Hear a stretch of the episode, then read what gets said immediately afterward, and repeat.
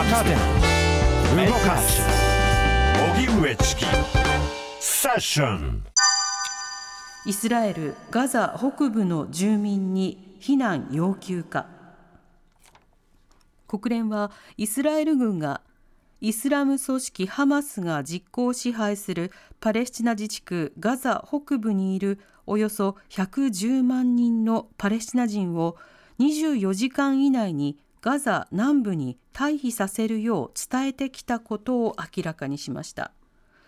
今回のイスラエル軍の通告がガザへの地上侵攻に踏み切る兆候との見方もありますが具体的な情報は明らかになっていません。ハマスとイスラエル双方の攻撃は12日も続き死者は合わせて2700人を超えています。一方アメリカのブリンケン国務長官は12日ガザから民間人が退避できる回廊の設置についてイスラエルのネタニヤフ首相と協議しました。ブリンケン長官は今後ヨルダンサウジアラビアエジプトなど5カ国を回り回廊の設置などについて話し合う予定です。それではイスラム組織ハマスとイスラエルの戦闘双方の死者は2500人超えのニュース。これについて国際刑事司法やジェノサイド論などがご専門。立命館大学国際国際関係学部准教授の越智恵さんにお話伺います。越智さんこんにちは。こんにちはこんばんはよろしくお願いいたします。よろしくお願いします。すみません、こんばんはですね。失礼しました。よろしくお願いします。えっ、ー、と様々な情報日々入ってきていますけれども、今のハマスとイスラエルの状況どのように受け止めていらっしゃいますか？はい、これはあの最悪だなと思って見ています。あのこの両者には長年の憎しみの連鎖がまあ過去にすでにある中で。ハマスが最初にまあやったことが虐殺と拉致というひどい犯罪行為ですし、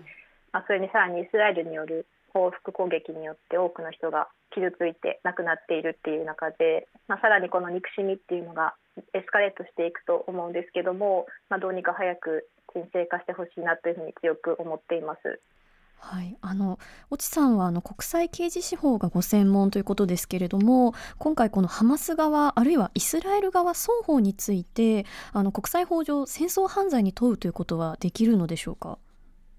はい、あの戦争犯罪というのはあの個人の刑事責任を問うものなのでイスラエルやハマス全体というわけではなくて、まあ、その中にもあの、まあ、いい人もいれば悪い人もいてでその中であの特にまあ罪を犯した個人というのを特定して裁く制度なのでそのどちらの側かっていうことではなくてその中でその個人それぞれがあのやった行為が、まあ、犯罪に該当すればあの犯罪に問うことができますしあの国家や裁判所にはあのその、まあ、やる気というか意図があれば法的には可能だというふうに考えています。なるほどあのその戦争犯罪というのはこうどういう観点で罪に問われる形になるんでしょうか？えー、これはですね、まあ、戦争犯罪という類型はあの、まあ、武力紛争がある中でその武力紛争に関する国際法のまあ、いろんなルールがあるんですけれども、はい、その中でまあ重大な違反というものについて個人が行ったものについて、えー、犯罪というふうに、えー、認定されるものになります。はい、あのこういったその戦争犯罪の認定についてですけれどもこうイスラエルがこう長きにわたりパレスチナをこう抑圧していたということもあの含めてあの考慮されるということにはなってくるでしょうか？えー、そうですね、まあ、そのえー、歴史的な背景などは、はい、まあ、あまりこう考慮されない、えー、ことに結局結果的にはなると思うんですけれども、つまり先ほども申し上げましたようにあの犯罪っていうのは、まあ、そのその中でルールを守らなかった個人個人のあの、まあ、内面というかですね、はい、あの行為についてあの、えーまあ、犯罪なので裁くっていうことになっていくので、まあ、そこで例えばその長い歴史に基づいた憎しみがあるとか、はい、えー、過去に例えば家族があの殺されてしまったという個人的な恨みを持っているとかですね、はい、あのそういったことっていうのはあのまあ、最後に考慮されることはあっても、はい、あの犯罪の認定自体に影響するということはあのないのかなというふうに思っています。あそうなんですね。こうあの文脈であるとか歴史的背景ということよりもその個人がどのような仕方で行為をしたかというところがこう罪に問われていくっていうような形でしょうか？そうですね。あのやっぱり歴史を遡っていくと、はい、あのどこで止めるかということにもなりかねませんしあのそうではなくってその例えば自分の国が置かれている状況であるとかあの戦っている文脈とかそのどっちが侵略したかとかですね。それを関係なく、はい、武力紛争中にまあ、兵士であってもですねあの守らなければいけないその超えてはいけない一線というのがあってでそれを決めてるのが武力紛争法でそれを破ると戦争犯罪という構成に、えー、なってるっていうところなので、えーはい、そういったあの長い歴史っていうのはあの少なくとも一個一個のその犯罪の成立っていうのには影響、えー、しないと思うんですが。はいただあの、パレスチナが国かどうかっていうのは実はあのどの適用法を使うかっていうのに影響があります。なるほどそうなんですね。この現時点で国際刑事裁判所に何か動きはありますか？えっとですね、国際刑事裁判所は、まあ、パレスチナがあの国際刑事裁判所に入っているので、はい、パレスチナ領域とあとパレスチナ人によって行われた犯罪について捜査する権限がありますしあの捜査自体はあのずっと2021年から開始はしてるんですけどもあの今回のこの件に関してはですね確か昨日あの国際刑事裁判所の検察官がロイター通信の取材であのできるっていうのを認めたんですが、はい、まあ、現時点でどこまで動くかっていうことについては明言しなかったので、はい、はい、どれぐらいその動いてくれるのかっていうのはまだわからない状況になっています。あそうなんですね。越智さんはこういった状況をどのようにご覧になってますか？えー、そうですね。まあ今はあのまあ、このこれまで起きたことが今後そのどういうふうに責任追及されるかはもちろんなんですけども、はい、まあ、直近ではやはりあの地上軍がどこまでハマスの掃討作戦をあの実施するのか、まあ、イスラエル側がどれだけ入っていくのかっていうことなんですけど、まあ、その過程で、まあ、特にイスラエルの一人一人の兵士とかハマスの兵士一人一人が、まあ、どこまでやってしまうかっていうのをすごく心配して見ていて、はい、まあ、一人の人間として、まあ、法とか自身の道徳心に従って人道的な対応を取って取れるかっていうところを見守りたいと思っています。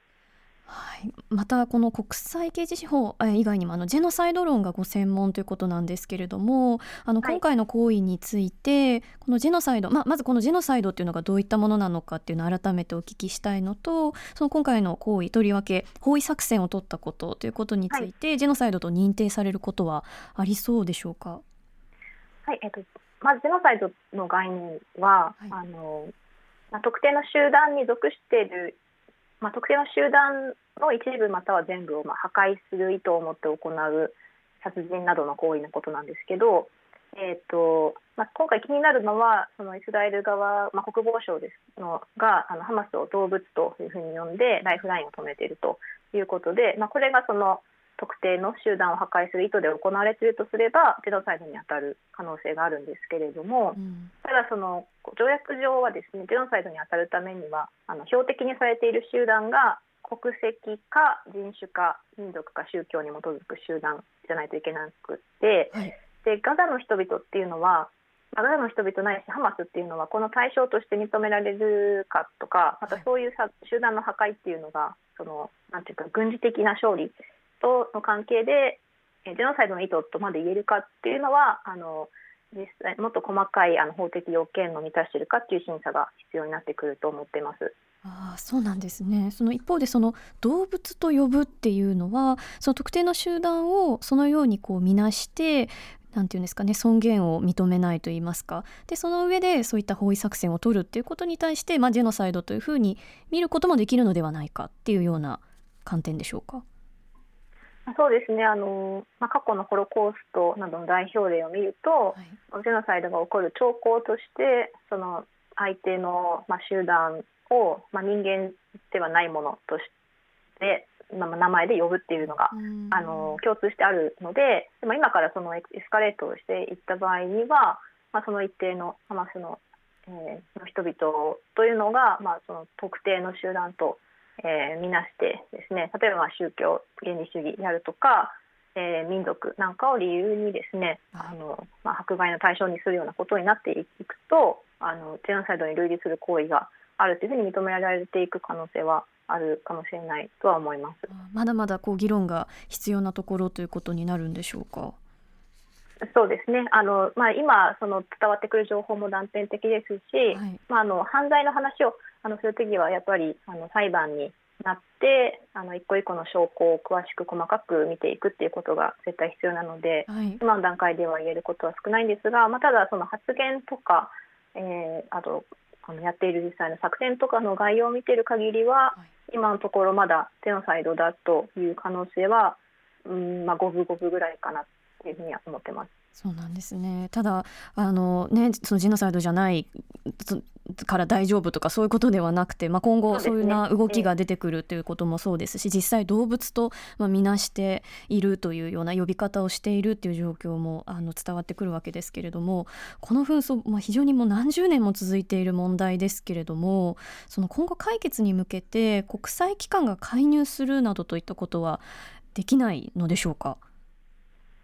そうですね、まあ、国連の安全保障理事会もあの緊急会合を開いたんですが、まあ、決議には至らなくて、でまあ、国連総会も別にありますけども、まあ、そちらでもですね各国の立場がこのこの件に関しては特にバラバラなのでなかなかまあ合意が必要なような介入っていうのは難しいように思うんですが、まあ、ただ今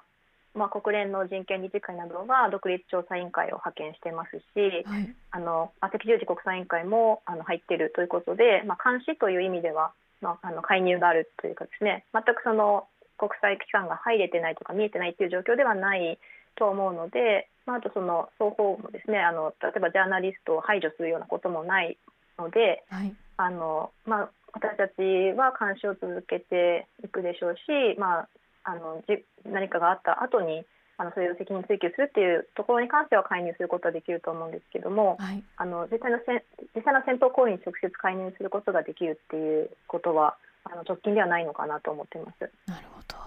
戦争や紛争を考える時っていうのはどうしてもその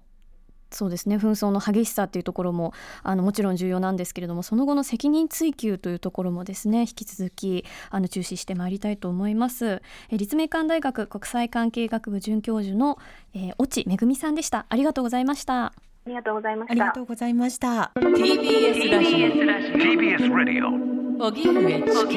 チキ。荻上チキ。セッション